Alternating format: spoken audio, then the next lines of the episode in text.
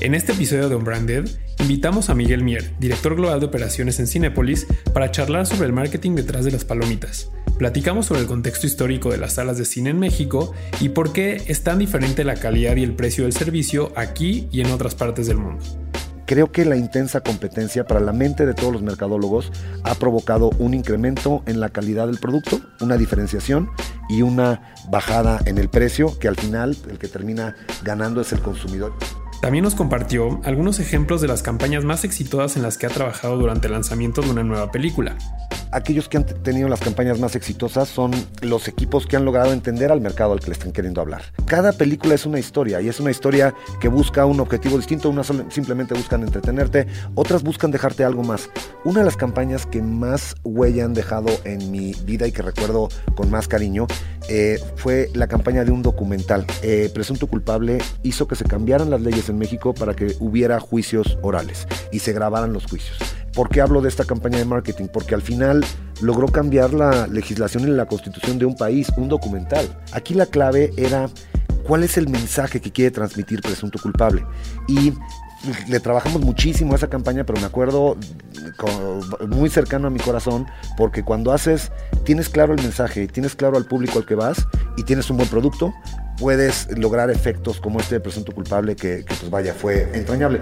Además, hablamos con Miguel sobre cómo la industria de las salas de cine opera con información en tiempo real para llegar a resultados contundentes programación ya tiene clarísimos los números de todos los cines de todo el país y eh, mandan recomendaciones a los cines. Hay que ampliarle eh, más horarios, más funciones, eh, hay que ajustar.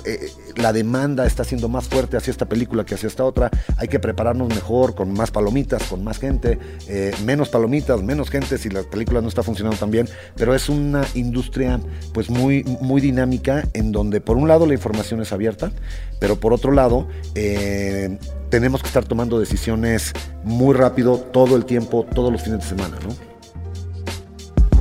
Unbranded, un espacio para compartir lo mejor del marketing y aprender de los expertos.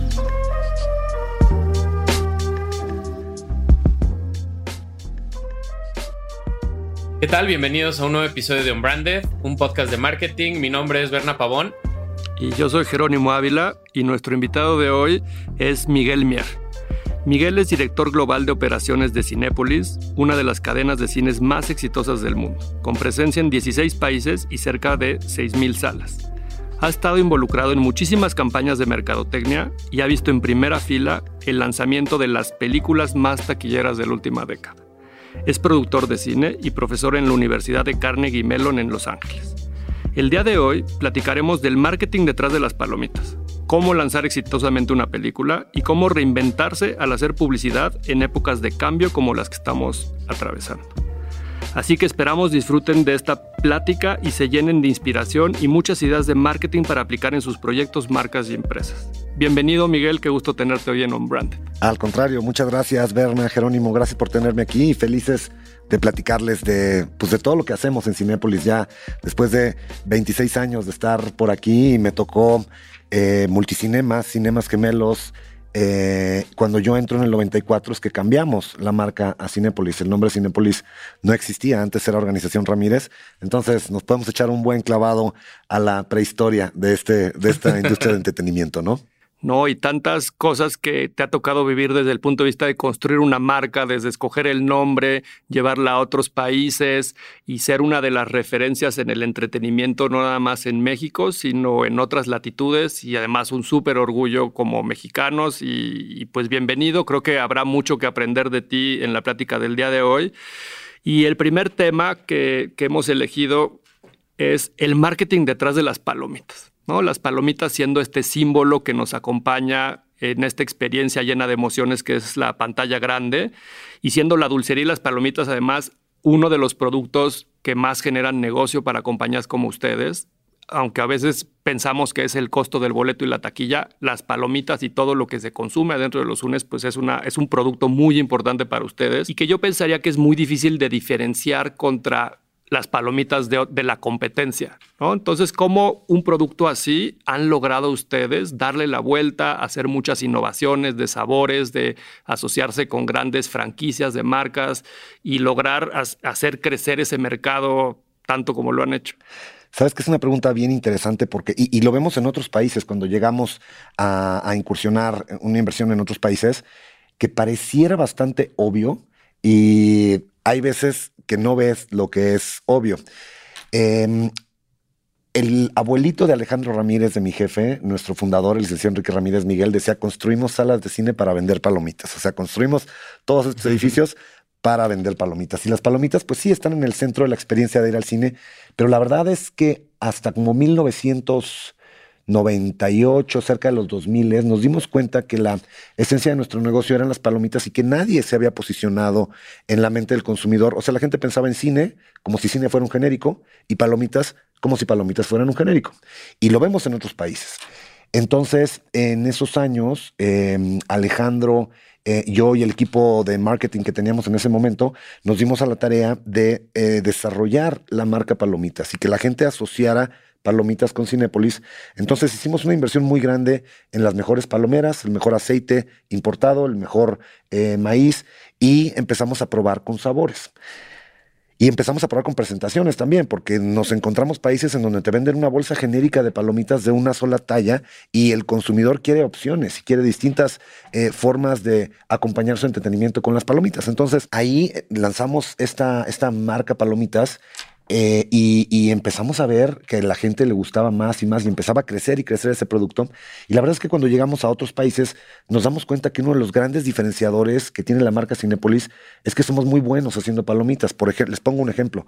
En Chile, eh, cuando nos expandimos para allá, hace seis años, la cadena que compramos allá es la cadena Hoyts, que es el líder del mercado chileno, eh, y las palomitas las hacían en una bodega central y se las llevaban en una camioneta, imagínense, llenas de bolsa, eh, eh, en embolsadas, bolsas de basura, eh, y llegaban a los cines y las ponían Imagínense frías de uno o dos días atrás eh, y los cines Hoyts no olían a palomitas. Entonces dijimos, aquí lo primero que tenemos que hacer es que el cine huela a palomitas y se sienta un ambiente de cine.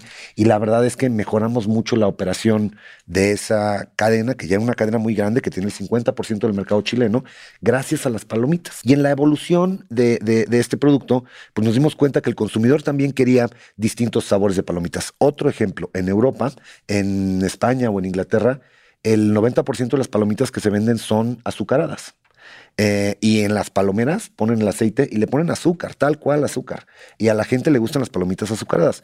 No se imaginan que en México nos gusten las palomitas eh, saladas y mucho menos que le pongamos chile a las palomitas. O sea, eso no les cabe. Inimaginable para ellos. Inimaginable, no les cabe en la mente. Eh, y empezamos entonces a probar con palomitas light, para quien quisiera eh, tener menos contenido calórico. Las palomitas de mantequilla saladas normales, em, palomitas enchiladas eh, y palomitas dulces. Nuestras palomitas dulces no son con azúcar, como lo hacen en Inglaterra o como lo hacen en Brasil. Eh, nosotros tenemos un caramelo especial y eso es lo que hacen nuestras palomitas dulces, pues yo creo que diferentes a lo que, a lo que hay en, en otros mercados, en otros países. Y cuando llegamos a mercados, como les decía el chileno o el argentino o el brasileño mismo, cuando llegamos con toda esta opción de palomitas, la verdad la gente se sorprende eh, y, pues es más disfrutable una experiencia del cine cuando tienes palomitas ricas, recién hechas, frescas eh, y, que, todo el lobby huela a palomitas, es parte de la experiencia de ir al cine, que al final del día, pues con la pandemia y con todo el consumo de entretenimiento que estamos viendo en casa, creo que los exhibidores nos tiene que quedar mucho más claro que lo que le estamos dando al consumidor es una experiencia. El contenido puede estar disponible desde una pantalla chiquita de tu teléfono, pero ir a ver una experiencia como hizo Berna en Guadalajara para ir a ver Tenet este fin de semana eh, y verlo en pantalla grande es, es, totalmente otra experiencia sumado con, con palomitas, ¿no? Pero qué padre todo esto que compartes de, desde el aroma, el sabor, el empaque, la frescura, o sea, todo lo que hay de desarrollo del producto alrededor de algo que está asociado con tu marca y con esa experiencia. Este, la verdad es que creo que hay veces que como mercadólogos pensamos mucho en la promoción, ¿no? Cuando alguien que estudia marketing o que está empezando, pero de repente todo está desde el diseño del producto y entender al mercado, como dices, ¿no? Y cuando estás en un proyecto de exportación, pues también lo que funciona aquí no necesariamente va a funcionar en otras latitudes y hay que aprender rápido y adaptar el producto a esas distintas necesidades. Claro. Y justo algo que tengo que reconocer como cinéfilo es el, el nivel en el que tiene la exhibición del cine en México, ¿no? Porque coincido contigo, Miguel, que de pronto me ha tocado, con mi novia, prácticamente cada semana vamos al cine aquí en México, pero de pronto estar de viaje y nos tocó eh, eh, el estreno de, de del Bromas en, en España y nos metimos a una sala ya y dijimos, ¿qué es esto? O sea, esto y verlo en mi depa hubiera sido lo mismo, ¿no? O sea, el vivir esta experiencia, creo que en México es algo que tal vez no, no, no dimensionamos el nivel de cine que hay en México como entretenimiento y las miles de opciones que tenemos. Si quieres ir a algo económico, si quieres vivir una experiencia VIP, si quieres ir con tus hijos, ¿no? Si quieres eh, una experiencia gourmet casi casi con, con, los alimentos. Entonces, creo que eh, el elevar ese, ese discurso es algo que ha hecho que, que Cinépolis tenga este nivel de poder casi casi llevarse las armas y conquistar otros mercados, que creo que eso es algo bien interesante que tiene y que creo que esa bandera pues la, has portado tú escuchando y, y, medio aprendiendo un poco de ti antes de esta entrevista, pues veo como todo este proyecto de internacionalizar la marca Cinépolis, de afortunadamente ser una empresa mexicana que nos está representando en tres continentes ya, ¿no? ¿O cuántos continentes sí, son? Sí, y, y, yo creo que los mexicanos nos damos cuenta cuando salimos del nivel de salas que tenemos en México. Y déjame comentarte otro factor, para todos los marqueteros que nos escuchan, otra de las variables importantes es la variable de precio. Eh, y en México gracias a la intensa competencia que hemos tenido ya por muchas décadas desde, desde los noventas, que es cuando se abre el mercado mexicano a la entrada de grandes competidores extranjeros y, entre las empresas mexicanas también empezamos a competir muy fuerte cuando entra Cinemark, cuando entra General Cinema, cuando entra Hoyts mismo a, la ciudad de Saltillo, em, empieza a crecer Cinemex, empieza a crecer Multimedios en el norte, en Monterrey. Toda esta intensa competencia nos ha llevado a que las salas de cine en México eh, pues tengan mejor calidad que las que ves en Europa y en muchos otros países. Y el precio. Eh, si sacamos el precio, el average ticket price eh, de México está en 3.2 dólares. Eh, depende, dependiendo cómo esté el tipo de cambio, pero es un average ticket price más barato que el que hay en Guatemala, en Costa Rica, en todos los demás países de América Latina. Ya no digamos en Brasil, ya ni pensemos en Estados Unidos, ni los 14 euros que seguramente pagaste para esa experiencia en el cine en Madrid. Eh, pero vaya, creo que la intensa competencia para la mente de todos los mercadólogos ha provocado un incremento en la calidad del producto, una diferenciación y una bajada en el precio, que al final el que termina ganando es el consumidor. Y, una, y, un, punto que comentaste, Jero, de el empaque, déjenme, les comparto otra historia curiosa de innovación y empaque. Cuando estábamos en esta eh, campaña de relanzar las palomitas y ofrecerle distintos sabores al público, el público de, hicimos un concurso de innovación interno, entonces lanzamos a todo el país que nos mandaran sus ideas de innovación eh, basadas en lo que pudiera mejorar la experiencia del consumidor. Y me acuerdo que un cinepolito de Tijuana nos mandó una idea, hasta nos mandó eh, dibujos decía, el principal problema que yo tengo es que el consumidor me pide palomitas dulces y palomitas saladas, o palomitas de chile y palomitas saladas. Eh, y nunca se nos había ocurrido cómo hacerle para que en el mismo canasta de palomitas poderle entregar dos sabores. Pues este cinepolito partió una de las canastas de cartón, como saben que nuestras canastas son cuadradas, al ponerle un cartón a la mitad tienes dos triángulos, así de sencillo, ¿no?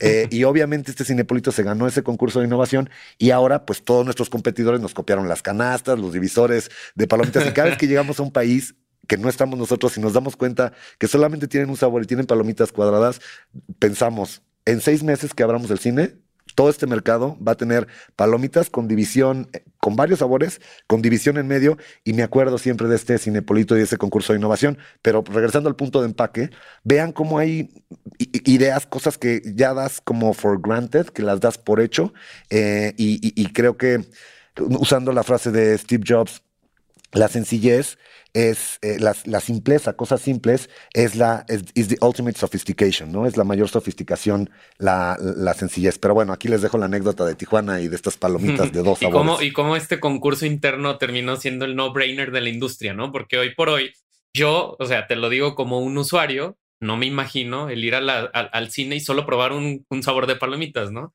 Y, era algo a lo que estábamos acostumbrados, que creo que también eso es algo que, que hay que pensar mucho, ¿no? El, cómo eh, eh, en el mercado vamos viendo innovaciones que hoy damos por sentadas y que ahora que cuando mencionabas este Cinemas Ramírez, yo me acuerdo que mis primeras idas al cine eran en Cinema Ramírez y, y la experiencia hoy casi casi si estuviera alguien congelado en el tiempo en el 94 y viniera 26 años después, es algo que, que, la forma en la que compramos los boletos, la manera en la que hacemos la experiencia interna, bueno, nos podemos ir a mil formas en la, en la que el cine ha cambiado como experiencia y al final lo que mencionas es el consumidor es el mayor beneficiado, ¿no? Entre esta competencia y entre estos gigantes que tal vez vinieron a competir y se dieron cuenta que ya estamos muy bien acostumbrados en México a la experiencia de cine, ¿no? Claro, sí, sí, sí. Vinieron, intentaron conquistar se fueron y ahora nosotros nos estamos yendo a esos otros países, ¿no? Creo que es una historia mexicana de una de la familia Ramírez de Morelia, Michoacán. Este, eh, a mí me da mucho orgullo ser parte de, este equipo, ¿no? Oye, y en, todo ese, ese viaje que han hecho alrededor de todos estos años y han construido esta gran marca tan poderosa con todas estas innovaciones y experiencia atrás, ¿cuáles han sido las estrategias de marketing que más rescatas les han ayudado a llegar a donde hoy están? Muy buena pregunta. Em, me acuerdo, y no sé, yo creo que la edad de la, de la, audiencia van a ser muy jóvenes, pero cuando cambiamos de multicinemas a Cinépolis, recuerdo que hicimos una eh, pieza con un director de cine de, de, Guadalajara, con Toño Peláez, eh, y a ver, les, voy a pichar la idea a ver si la recuerdan, pero poníamos una, una, sala en donde tratábamos de educar al público que nos ayudaran a dejar las salas no tan sucias eh, y que nos ayudaran sacando su basura, porque antes como que entraba la gente y te dejaban las salas terribles, nos tardábamos muchísimo en poder arrancar la siguiente función. Y, a Toño Peláez se le ocurrió pasar los pies de la gente en un, en un paneo con la cámara. Eh, y decía, ayúdanos a sacar la basura, por favor, y puso unas patitas de puerco, no sé si las recuerdan. este, e, esto fue en los 1995 ha de haber sido.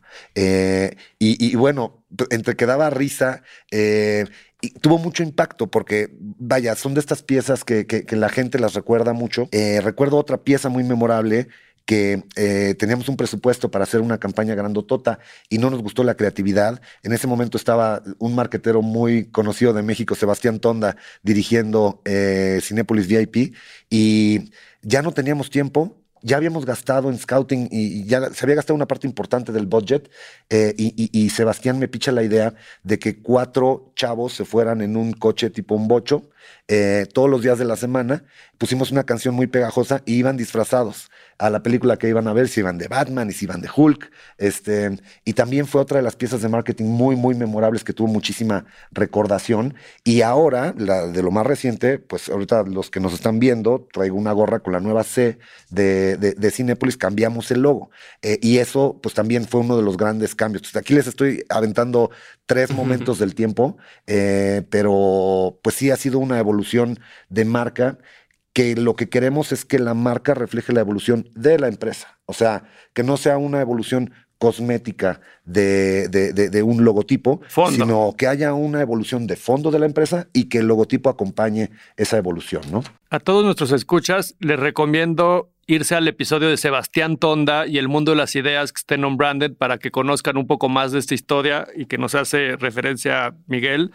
Y una, por ejemplo, ¿cómo fue la campaña cuando digitalizaron la compra de los boletos? ¿no? Creo que, como dices, de los cambios de fondo, yo todavía me acuerdo irme a formar al cine para entrar a una sala y escoger un buen lugar, que hoy para los jóvenes que nos escuchan pareciera raro y absurdo, pero pues así funcionaba y las cosas cambiaron se digitalizaron de alguna manera y hubo que explicarle, esa es una gran campaña de comunicación, ¿cómo le explicas a tu consumidor que las reglas cambian de algo que he hecho toda la vida y que ahora van a estar numerados y ahora hay que escogerlos y ahora es en línea o por teléfono, ¿no? En sus principios reservabas y luego tenías que llegar media hora antes a recoger los boletos, o sea, unas reglas que hoy parecen de, de otro planeta, cómo comunicar esos cambios a quien está acostumbrado a una cosa y de repente se lo vas cambiando para evolucionar la compañía. Sí, e, ese cambio de los boletos, los que lo vivimos antes, igual es de esas eh, ideas tan sencillas y no saben cuánto lo debatimos porque... Eh, Por un lado, tienes que poner la tecnología para que esto funcione, ¿no? Para que un servidor no venda dos veces el mismo asiento en todo el país. Em, y por otro lado, lo que decíamos es, la gente está acostumbrada a llegar y sentarse donde quiera. Eh, no sé si se acuerdan, cuando no estaban los boletos así, yo iba con mis primos, mis amigos y apentabas las chamarras para agandallar los mejores lugares de la sala. En y te agarrabas tu chamarra y la aventabas para Exacto, a codazos con el de al lado para agandallar este lugar. Y todo eso ya no existe. Antes el público tenía que hacer tres filas, una fila en la taquilla, una fila en la dulcería y luego una fila para la perre para entrar a la sala. Eh, hoy ya puedes comprar online tus productos, ya, ya no tienes que hacer ninguna fila. Y justo en ese momento pensábamos, no tendremos un impacto económico importante, porque imagínate el domingo que la, eh, eh, que la sala normalmente está llena, un estreno, un Avengers, eh, la gente compra todos los boletos y la gente sabe que si llega primero Yagandaya va a tener un mejor lugar, pero te llenan la sala. Si la gente está viendo que se está llenando la sala, ¿qué tal si este consumidor dice, mejor me voy a cenar y yo no voy al cine porque no quiero estar en segunda fila o porque no quiero estar en la orilla? No me gustó el lugar que me dieron. Tuvimos que lidiar contra todas esas eh, dudas y todas esas inquietudes, pero al final lo que prevaleció en nuestra mente es cuál es la mejor experiencia para el consumidor. ¿Cómo le quitamos puntos de estrés en la visita a un consumidor? Y puntos de estrés puede haber dos en todo este proceso. Uno, hacer filas, que yo creo que a nadie nos gusta hacer filas. Eh, y dos, la incertidumbre. Cuando vas al cine no sabes si te va a tocar buen lugar, si, vas a, si ya voy tarde, si me va a tocar en la orilla. Eh, entonces, ¿Cómo le puedes hacer para bajarle el estrés a ese consumidor y hacer más placentera su visita? Dándole certeza, dándole certeza de dónde se va a sentar, él escoge su lugar y, hace una visita mucho más planeada y mucho más eh, pues, agradable, ¿no? Entonces, al final, perdiéramos o no butacas, perdiéramos o no capacidad, lo que quisimos privilegiar fue la experiencia del consumidor y creo que fue un acierto. No, y siempre teniendo al, consumidor al centro, ¿no? O sea, ¿qué diferencia hacen las decisiones, como dices, cuando las grandes compañías y las marcas y quienes están tomando esas decisiones se ponen en los zapatos de a quien están vendiendo y toman las decisiones de lo que les es más conveniente a ese consumidor y no necesariamente lo más fácil o lo que menos miedo da o, a veces lo que menos trabajo cuesta, ¿no? Porque hay muchos cambios que, requieren muchísimo esfuerzo de las compañías y a veces dan flojera, dan miedo o dan codo, ¿no? Porque cuestan mucho dinero, pero pues qué es lo que se necesita hacer y a veces son cambios tan trascendentes que transforman la forma en la que una industria funciona, ¿no? Desde que llegas, todo lo que pasa allá adentro, cómo lo disfrutas, cómo vives la, experiencia y todos esos puntos de fricción que habían desaparecen de la noche a la mañana y a veces ya cuando lo ves en retrospectiva dices, qué tonto era hacerlo así, ¿no? Exacto, ¿cómo no se nos ocurrió antes? ¿Por qué no lo hicimos antes? Pero fíjate que cuando entrábamos a otros países, este, eh, y la competencia, la competencia vendía boletos genéricos y todo, todo el mundo hacía esas tres filas. Sí fue México un pionero en, este tipo de desarrollos. Y conforme íbamos creciendo a otros países, la competencia se adaptaba a lo que nosotros llevábamos. Pero al final del día es tecnología y fueron ideas eh, creadas aquí en México que empezaron a exportarse a otros mercados y mejoran la experiencia del consumidor en general, ¿no?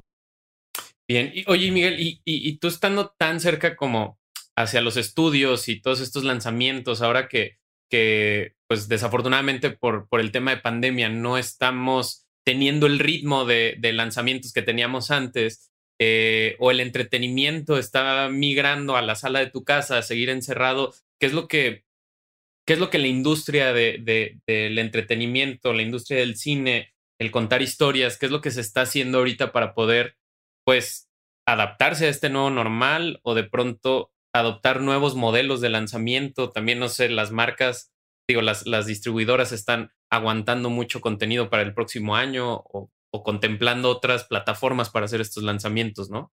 Sí, eso puede pasar el próximo año, que las películas que no eh, se estrenaron durante estos seis meses se vayan a apretar con los calendarios que ya tenían los estudios para el próximo año.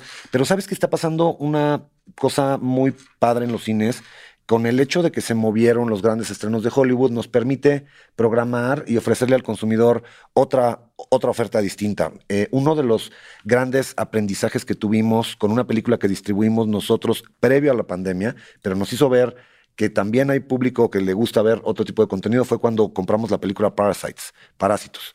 Eh, que la vimos Miguel Rivera y yo en Cannes sin saber si iba a ganar la Palma de Oro o no, eh, y ganó la Palma de Oro y luego ganó el Oscar. Eh, y hicimos un muy buen deal de distribución para esa película y nos dimos cuenta, funcionó muchísimo mejor de lo que nos imaginábamos y nos dimos cuenta que la gente, vaya, le pones un buen contenido, un contenido que vale la pena y la gente lo va a ver. Va a pasar una cosa similar ahora para el 22 de octubre, en donde se lanza una película mexicana. Ah, les decía que te abre espacio el que no esté en las grandes películas de Hollywood para que puedas programar algunas otras cosas. En octubre, como se abren las películas americanas, Junto con Videocine estamos decidiendo lanzar El Nuevo Orden. Nuevo Orden es la nueva película de Michel Franco que acaba de ganar tres premios en Venecia. Fue la película que se trajo todos los premios eh, a México. Y por cierto, Venecia el año pasado ganó Joker, el bromas que viste en España.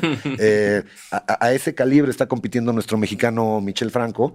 Eh, y esa película se lanza el 22 de octubre dándole oportunidad a que contenido eh, mexicano y contenido más de festival pueda tener un lanzamiento grande, como si fuera un Avengers o como si fuera un Fast and Furious. ¿Qué pasó, por ejemplo, en la taquilla española? España tiene un cine local muy sólido eh, y, estaba pasando lo mismo con el tema de contenido y lanzaron Padre Solo Hay Uno 2. Padre Solo Hay Uno 1 se lanzó hace tres o cuatro años, fue una película exitosísima. Y ahora con Padre Solo Hay Uno 2 todos pensábamos, nosotros tenemos cines en España, somos la, ya somos la cadena número uno de España con cines Yelmo, y pues vaya, pensábamos que si hacía la mitad de la taquilla que hizo Padre Solo hay uno uno, estaría fenomenal. Pues hizo más taquilla. Ahora en pandemia, eh, ¿Por qué? Porque cuando la gente le ofreces un contenido que, tiene ganas de ver, pues la gente se vuelca a las salas de cine. En Corea pasó lo mismo, no hay estudios, no hay películas los grandes estudios de Hollywood, empiezan a hacer releases de películas coreanas y la taquilla se va para arriba. Eh, entonces creemos que es un buen espacio para lanzar contenido nuestro.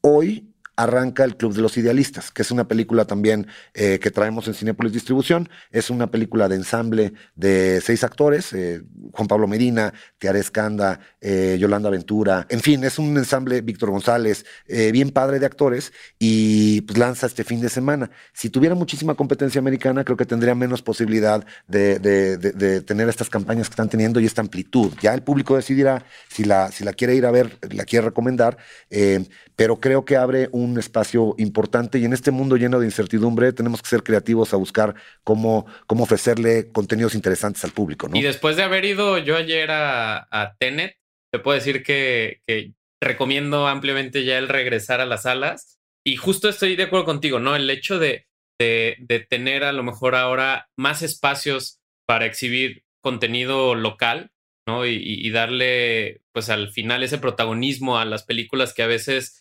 probablemente si no estuvieran compitiendo con estas grandes distribuidoras de Estados Unidos o los grandes estudios, pues a lo mejor y no sé, qué hubiera sido de Amores Perros en estas fechas, ¿no? Que, que no tienes ningún otro spotlight que te quite reflector, pues bueno, de por sí ya fue una gran película, ¿no? sí, de acuerdo. Y lo que me encanta del punto es cómo toda crisis es una oportunidad de probar cosas que no te hubieras atrevido a probar en una, en una normalidad y que probablemente descubras que hay mix de producto, en este caso el contenido, que pudiera ser mejor que el que tenías, pero que nunca le habías querido meter mano porque if it's not broken, don't fix it. Exacto. ¿no? Pero pues que de repente las circunstancias te hacen probar otras cosas y de repente sorprenderte, ¿no? Entonces, pues qué padre que de repente lo estén tomando con esa actitud, lo estén tomando con esas ganas. He visto también que, que han sacado muchas películas clásicas, regresarlas a las salas. Siempre me he preguntado por qué el cine y, pasa con muchas cosas en digital que de repente, por ejemplo, en los contenidos en redes sociales hemos visto que la mayoría de las marcas los sacan una vez y piensan que no los pueden volver a sacar nunca más. Y, no hay como estar esta forma de pensar de la repetición que sí existe, por ejemplo, en la televisión, ¿no? El mismo comercial lo repites semanas, meses y nadie dice nada. En cambio, en social media de repente creemos que cada post que tenemos que sacar es diferente y no, no acumular esa repetición. Y regresando a esto que estás platicando, pues creo que esas películas clásicas como hay tanto contenido que hoy se genera en el mundo, ya no les damos otra ventana de oportunidad cuando cumplen un año, dos, cinco, diez, y que la gente que no las pudo ver en su momento en la pantalla grande pueda regresar. Y creo que oportunidades como las circunstancias que hoy tenemos de que no hay tanto inventario porque muchas de las producciones en el mundo están detenidas, por, por a causa de la pandemia y muchos de esos grandes lanzamientos se han estado retrasando esperando que esa normalidad regrese antes para tener mayor oportunidad, creo que piensan, pero tal vez también están equivocados porque también en época de escasez, pues tú eres el único que va a estar en las pantallas y vas a tener poca competencia. Entonces, todas las distribuidoras y todas las productoras de películas que nos escuchen, pues a lo mejor lo que tienen que hacer es animarse y sacar esos grandes éxitos y a lo mejor van a tener mucho, muchos este, gente en la taquilla. Oye, ¿cuál ha sido como el playbook que, te ha tocado ver para lanzar las películas? O sea, ¿te ha tocado en todos estos años de carrera que tienes, ver triunfar muchísimas, muchísimas, muchísimas películas, las esperadas tipo Harry Potter, Avengers, etcétera, y muchas que tal vez era el underdog y nadie pensó que iba a ser el éxito que fueron, pero cambiando, acabaron siendo un éxito mundial. ¿Cuál crees que es ese elemento en común que tienen todos estos grandes proyectos cuando hablamos de promoción de una película? Mira, yo creo que aquellos que han tenido las campañas más exitosas son eh, los equipos que han logrado entender al mercado al que le están queriendo hablar eh, y entender cuál es el mensaje cada película es una historia y es una historia que busca un objetivo distinto. Unas simplemente buscan entretenerte, otras buscan dejarte algo más. Una de las campañas que más huella han dejado en mi vida y que recuerdo con más cariño eh, fue la campaña de un documental, que no sé si se acuerda tu audiencia, eh, pero se llamó Presunto Culpable. Es un documental que ganó en el Festival de Cine de Morelia que nosotros lo, lo tomamos en distribución y ahí arrancó Cinépolis Distribución con este documental. Y, pues vaya, lo que nos quedaba claro es que este documental... Uno, es un formato muy difícil de vender el documental, porque la gente un domingo en la tarde no quiere ir a, que le pases algo denso, sino a veces se quieren ir a divertir. Entonces, aquí la clave era eh, cuál es el mensaje que quiere transmitir Presunto Culpable. Y eh, fue el documental más exitoso de la historia de la taquilla en México. Sigue siendo, no ha habido un solo documental que haya logrado eh, contactar a más público que Presunto Culpable. Se ganó un Emmy en Estados Unidos, pero más importante, eh, Presunto Culpable hizo que se cambiaran las leyes en México para que hubiera juicios orales y se grabaran los juicios. Entonces, ¿por qué hablo de esta campaña de marketing? Porque al final logró cambiar la legislación y la constitución de un país, un documental.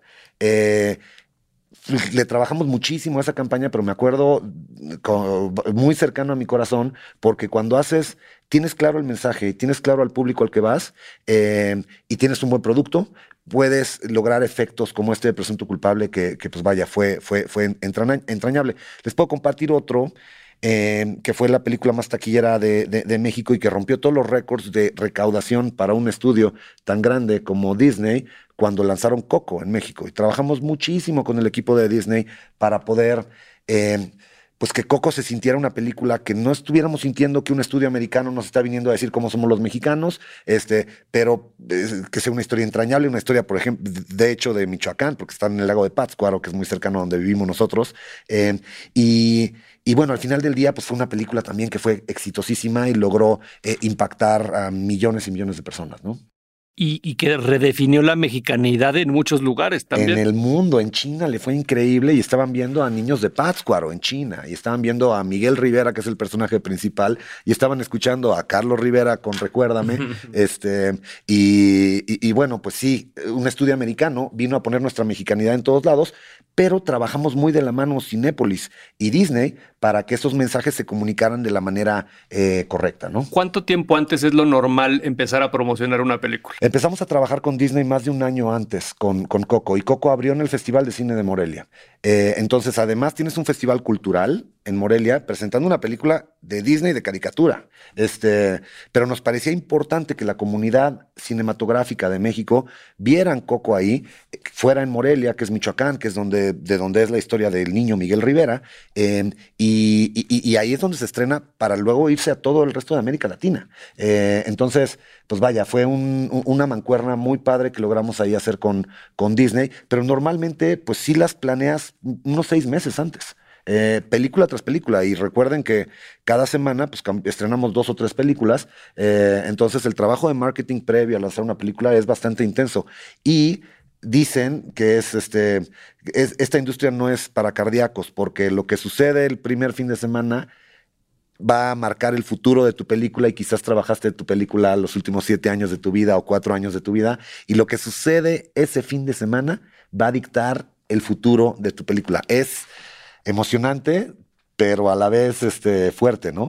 Y qué punto tan importante porque digo, al final creo que si algo aprendí en, en, en, la maestría y, también ya estando en esto, es que si no es medible, pues no, no tiene mucho sentido, ¿no? Las ideas son bonitas, son platónicas y de pronto el tener un plan y más en tu industria donde el primer fin de semana te dicta si valió la pena todo lo que trabajamos, si se replica, si se mantiene en taquilla más tiempo, pues al final, ¿cómo es medir o cómo tener tan claros estos KPIs de, de, decir, esta apuesta valió la pena o es algo que no nos va a dejar como negocio o es algo que se le puede apostar más o, hay que ajustar algo en la estrategia para que sí funcione, ¿no? Claro. Pues afortunadamente nuestra industria es bastante transparente en ese sentido. Eh, todo el mundo publica en Rentrack eh, cómo van los números del fin de semana y pues como somos una empresa de operación en donde el contenido está claramente ahí, pero está toda la parte de dulcería y toda la parte de, proveerle el servicio a nuestros consumidores. Entonces, programación, las películas se lanzaban los viernes, ahora ya se lanzan los jueves. Eh, pero ahora que se lanzan los jueves, el viernes en la mañana, programación ya tiene clarísimos los números de todos los cines de todo el país y eh, mandan recomendaciones a los cines. Hay que ampliarle eh, más horarios, más funciones, eh, hay que ajustar.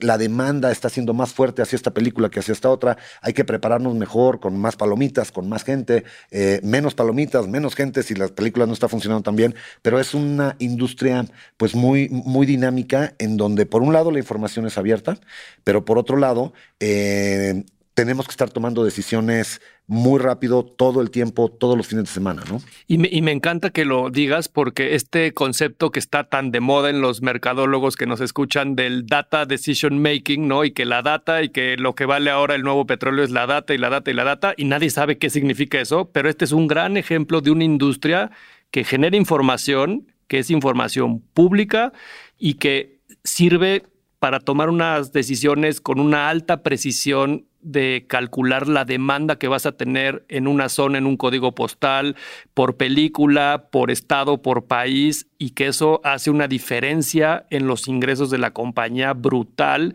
y que si tú no tienes la información correcta para ir tomando casi en tiempo real esas decisiones, esa es la diferencia entre ser competitivo y no en el mercado. Claro, sí, sí, sí, la data es fundamental. Dos preguntas que, que, quisiera hacerte, digo, ahora con, con este impacto que tuvimos de la pandemia, cómo ha sido el impacto en cuestión de taquilla en la industria y, y, cómo Cinépolis con, a través de sus plataformas de streaming ha reinventado, porque de pronto ya hemos visto fútbol, hemos visto conciertos eh, y ya no es precisamente una empresa de, de, cine, sino una empresa de entretenimiento y entender que el entretenimiento tiene otras formas, tiene otras plataformas o otros espacios en donde se puede consultar. ¿Cómo ha sido esta, pues este momento de convergencia para, para Cinépolis?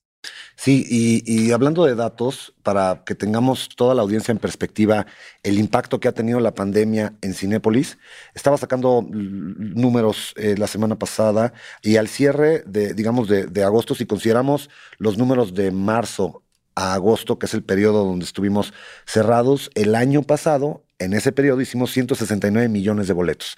Vamos a cerrarlo en 170 para redondear. 2019, 170 millones de boletos en esos meses. 2020, 500 mil boletos. Wow. Con 35 mil familias que dependen de esta industria. Entonces, ese es el tamaño del impacto. Creo que somos de las industrias más golpeadas porque, pues de alguna manera, los restaurantes rápidos se pusieron a hacer takeout, eh, los supers, pues, la gente no quería salir, pero la gente tiene que ir al súper. Eh, en fin, la mayoría de los negocios buscaron una manera alterna de, de, seguir subsistiendo, pero nosotros estábamos cerrados. Entonces pasamos de 170 millones de boletos a 500 mil. Una empresa con, les digo, 35 mil familias que dependen de ella es un impacto tremendo, es un impacto, pues vaya, que muchas empresas eh, de cine en el mundo van a cerrar, este, porque no van a aguantar todo el tiempo del lockdown que hubo eh, en una industria como esta. Y creo que la otra cosa interesante es el regreso, lo que tú hiciste, eh, Berna, el fin de ayer que fuiste a ver Tenet. Eh, un otro dato interesante que nos regala el público cuando nos visita y se van y les hacemos una encuestita, el 90% de la gente nos dice que se sintieron o seguros o muy seguros. Y el 92% de la gente nos dice que nos van a recomendar con familiares y amigos. O sea, si estás dispuesta a recomendar a que venga tu familia, pues quiere decir que te sentiste bien y te sentiste seguro, ¿no? Em, porque hay un principio que tampoco se comparte mucho y creo que no se ha compartido lo suficiente, eh, pero cuando vas a ver una película, tú estás callado. El principio de tu actividad es estar callado para que un gran cineasta te cuente una historia. No estás como en un café que estás platicando con alguien, o como en un restaurante, eh, o como en un parque, eh, o como en un gimnasio que estás hablando con la gente. La actividad de ir al cine preferentemente es que la gente no hable y que se queden callados, ¿no? Entonces, eso hace que haya mucho menos droplets, mucho menos gotículas y que sea un espacio mucho más seguro. Entonces, el impacto ha sido tremendo. Em, nos hemos tenido que ir ajustando a cómo viene el contenido, como ya lo tocamos en la pregunta anterior, em, y la recuperación creemos que va a ser eh, lenta, pero la gente que nos visita nos da mucho eh, gusto y nos, nos alienta el pensar que la gente tiene ganas de regresar a los cines y se siente segura. Creo que esa es la parte más importante de, de este periodo de la pandemia, ¿no? ¿Y cómo comunicar eso? Porque hemos visto con la pandemia que ha habido muchos críticas de cómo se ha comunicado en el mundo por los gobiernos y por las instituciones de salud, los mitos, las realidades de lo que estamos viviendo.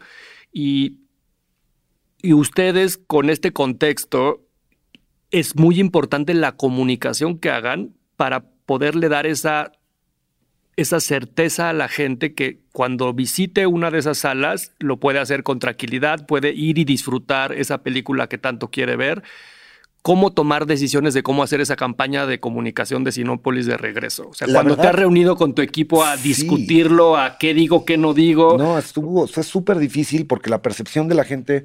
Eh, tenemos que hablarle aquí a tres audiencias. La primera, la cercana a nuestro equipo de trabajo, a la gente que está en su casa. Eh, tenemos mucha comunicación. A partir de que entró la pandemia, estamos reunidos más que nunca y estamos haciendo town halls eh, y, comunicación interna. Eh, durante tres o cuatro meses no dimos ninguna entrevista para afuera, para ningún medio, eh, no hicimos ningún podcast, no hicimos nada más que concentrarnos en hablar con la gente e informarnos, porque teníamos que saber qué cosas eran ciertas y qué cosas no eran ciertas, qué tan importante era el tapabocas, la careta, cómo es que este virus se transmite, en fin, todas las medidas basadas en ciencia, no basados en, no sé, en, memes o en creencias. Eh, primero, internamente. Segundo, teníamos de alguna manera que convencer a las autoridades y hacerles saber a las autoridades por qué ir a un cine no es como ir a un partido de fútbol o a un espectáculo eh, en vivo, de un concierto. Pues porque la gente está cantando, está gritando, está emitiendo gotículas de saliva y en un cine estás cerrado, se cambia el aire completo de la sala del cine cuatro veces por hora cuando, cuando la norma es una vez por hora. Em, en fin, tenemos un booklet de 180 páginas de las medidas y los procesos de regreso para que la gente viva esta experiencia y nos y, termine dándonos feedback como les comenté, del 90, del 92% de, de, de, de que se sienten seguros. Pero la comunicación fue un challenge tremendo y después cuando ya e, empezaba a parecer que íbamos a, poder empezar a abrir, pues sí empezamos a hablar uno con autoridades y ahora sí con medios de comunicación. Y en esas semanas seguramente se vieron muchas entrevistas de varios de nosotros. Eh, porque teníamos que hacerle saber al público que ya estábamos, estábamos claros con el plan de apertura, que tenemos todos los procesos eh, en su lugar, que, que las salas se van a volver una experiencia mucho más segura que ir a un restaurante o que ir a cualquier otra actividad social. Eh, entonces, yo creo que en poco tiempo vamos a ver, eh, pues que vaya, que la gente empieza a regresar y regresar a las salas cuando haya eh, también más contenido. Yo creo que para octubre que tengamos nuevo orden de Michel Franco, ya mucha gente habrá hecho alguna visita al cine y quiera ir a ver en pantalla grande pues un, un peliculón mexicano, ¿no? y cómo estas cosas que de repente vemos un comercial, un anuncio de radio, un póster y, solo vemos esa parte final de esa campaña de comunicación. Qué padre escuchar de ti cómo en un momento difícil, en un momento de crisis, en un momento muy delicado de qué decir, qué no decir y con gran responsabilidad, hay que planear muchísimo y con paso firme ir tomando decisiones desde la parte legal, la parte de operaciones, la parte de recursos humanos de todo el personal y todas las piezas que se tienen que alinear para esa toma de decisiones de qué comunicar o qué no comunicar para poderlo hacer también de forma muy eh, efectiva, ¿no? Sí, la verdad es que fueron momentos y siguen siendo momentos muy delicados porque con lo que estamos lidiando aquí es con la salud de las personas. Em, y sí, requiere mucha preparación y requiere mucha profundidad en el, en el análisis de cuáles son las causas y consecuencias, eh, pero al final, con toda esa preparación, pues creo que tener los mensajes claros de lo que quieres comunicar y cómo lo quieres comunicar y cuáles son tus fuentes es muy importante para poder que el mensaje llegue al, al consumidor al que estás tratando de que llegue y a las autoridades también, ¿no? Bien. Oye, Miguel, y digo, cambiando un poco de tema y, y entendiendo también, pues, que además de, dirigir Cinépolis, pues eres un emprendedor, eh, te formas, digo, creo que tienes un currículum bastante interesante. ¿Qué le recomendarías a quienes están empezando a emprender un negocio? Digo, porque de pronto hablar de estas marcas grandes, pues mucha gente lo ve, a lo mejor yo lo veo con mis alumnos en la universidad, ¿no? Ven, ven esto como el gran sueño a largo plazo, pero algunos empiezan o por emprender o por trabajar en un proyecto. ¿Qué recomendarías tú a estos negocios o a estas empresas que, quieren decidir cómo invertir o cómo hacer marketing eh, desde sus trincheras, ¿no? Tú como emprendedor. Sí, la verdad es que eh, esta crisis, como los momentos de crisis son momentos de grandes oportunidades eh, y, se va a redefinir el landscape competitivo casi en todas las industrias. Las empresas grandes quizás somos los que estamos sufriendo más, eh, pero se abre una bola de oportunidades en cada una de las industrias que me parece que, eh, por un lado, nos tenemos que quitar el miedo, el miedo a emprender y el miedo a, eh, a desarrollar algo. Tenemos que tener la seguridad personal para, para decir, creo en esta idea, creo en este producto, creo que esta es una solución a un problema y, entrarle con toda la energía y con todo el valor claramente va a haber muchas oportunidades. Me decía, les comparto una frase que decía un amigo, es que cuando, eh, cuando hay una crisis, hay quienes se ponen a llorar y hay quienes nos salimos a venderles Kleenex a los que están llorando. Este, y, vaya, me parece que, que, es una frase muy... Eh, muy buena porque al final empieza a haber muchas oportunidades, como les platicaba de, para el contenido, el contenido mexicano empieza a haber ventanas que no tenía. ¿Qué otra idea estuvo padre durante la pandemia? Nos habló eh, Mijares y nos dijo, oigan, no tenemos conciertos. Em, ¿Qué tal si yo invito a Emanuel a la sala de mi casa y hacemos un concierto en vivo y lo pasamos en clic? Y hacemos una donación para las causas de salud. Y toda la taquilla que se genere la donamos. Padrísimo, vamos a probarlo. Órale, va.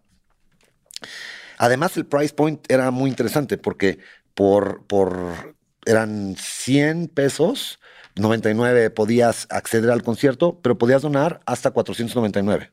O sea, la señal la tenías desde 99 y podías donar hasta 499. Bueno, la mayoría de la gente que nos compró nos compró en el tier alto, porque fue claramente comunicado que iba a ser una donación de ellos y de nosotros.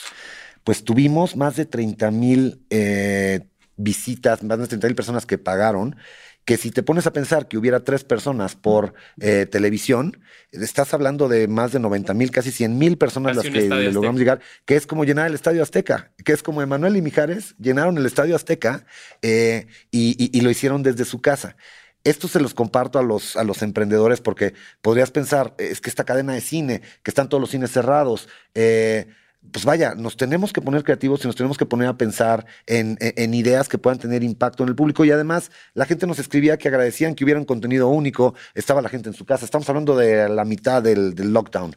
Eh, y, la gente estaba muy contenta, muy agradecida de ver a Emanuel y a Mijares en, sus, eh, eh, en, la sala de Mijares y los músicos estaban alrededor a cuadro, cada uno en su casa porque no se podían juntar, pues estábamos a la mitad del lockdown y estaba el baterista desde su batería de su casa, el bajista, los trompetistas, las cantantes, y tú veías en el cuadro del centro de Manuel y Mijares y alrededor a todos los demás músicos. Entonces, eh, son épocas de oportunidad. Creo que el espíritu emprendedor es algo que debe ahorita de salir más fuerte que nunca eh, y, hay que alentar a tus alumnos y a todos los emprendedores que nos están escuchando a que, a, que se lancen, a que, a que emprendan, ¿no? Y lo mismo aplica a todos los directores de marketing, brand managers o gente que trabaja en las agencias, porque en la trinchera que nos toque pelear esta batalla, pues nos toca contribuir con ideas, con creatividad, con aventurarnos a probar lo que nunca habíamos probado y tratemos de sacarle lo mejor a la circunstancia y con eso aprovechar lo mejor que los demás, ¿no? Como y fallar y corregir y fallar y corregir. Y es una época de perder el miedo, ¿no? Porque pues, eh, ¿qué más podemos perder de lo que ya perdimos, ¿no? En términos de oportunidades, de economías, etcétera. Entonces, pues es un momento de, hacer todas esas cosas. Pues Miguel, muchísimas gracias por compartirnos todas estas historias, todo este aprendizaje que has tenido a lo largo de tu carrera. Un gusto haberte tenido de hoy en invitado en Unbranded. No, hombre, pues muchas gracias. Gracias a ustedes por, por eh, invitarme a participar. Y, vaya, creo que el, marketing es una de las áreas más... Eh, interesantes porque unen el negocio con los comportamientos antropológicos. Es tratar de entender al ser humano a través de, los productos que consume, de las experiencias que quiere vivir. Entonces, vaya, me parece un área fascinante. Me parece que podcasts como este se necesitan más para difundir eh, ideas y para que cada vez seamos un referente de marketing eh, los mexicanos y los emprendimientos mexicanos. Así como nos da mucho orgullo eh, ser una empresa michoacana y que estemos en la India, pues ver proyectos e ideas de mexicanos creativos que estén rompiéndola en México o en otros países, pues también nos, llena de orgullo. Y, bueno, cualquier feedback que me quieran dar de cualquier tema de Cinépolis, pues estoy, estoy a sus órdenes. ¿En, ¿En dónde te encontramos en las redes sociales? Exacto, en Twitter soy arroba Miguel Mier y en Instagram soy arroba Mier. Bien, y pues muchísimas gracias a todos los marqueteros. Me quedo también con una recomendación de de leer Sapiens. Creo que eh, en estos momentos es, un libro que les va a romper la cabeza. Y pues muchas gracias Miguel por estar con nosotros. No se olviden de seguirnos en Unbranded Podcast en Instagram. Si les gusta este podcast, pues compártenlo en Spotify, en iTunes. Y pues de nuevo muchas gracias. Mi nombre es Berna Pavón. Nos vemos, Jero. Hasta la próxima. Hasta luego. Gracias. Unbranded un espacio para compartir lo mejor del marketing y aprender de los expertos.